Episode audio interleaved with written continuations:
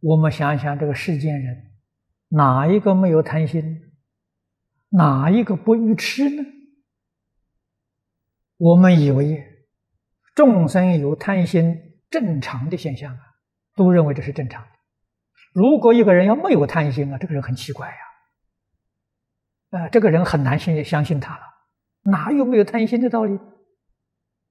人人都是这么想，而人人呢，确确实实，绝大多数的人是这个样子，啊，只有很少数的人没有贪心，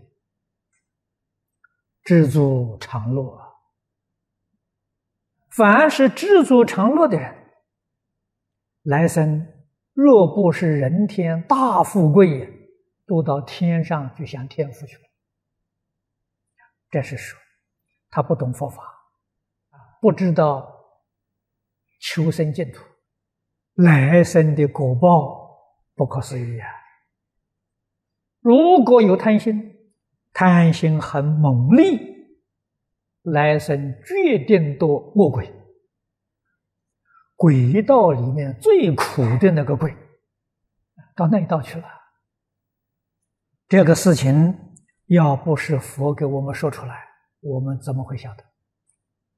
若不是佛给我们说出来，我们怎么知道这个事情可怕？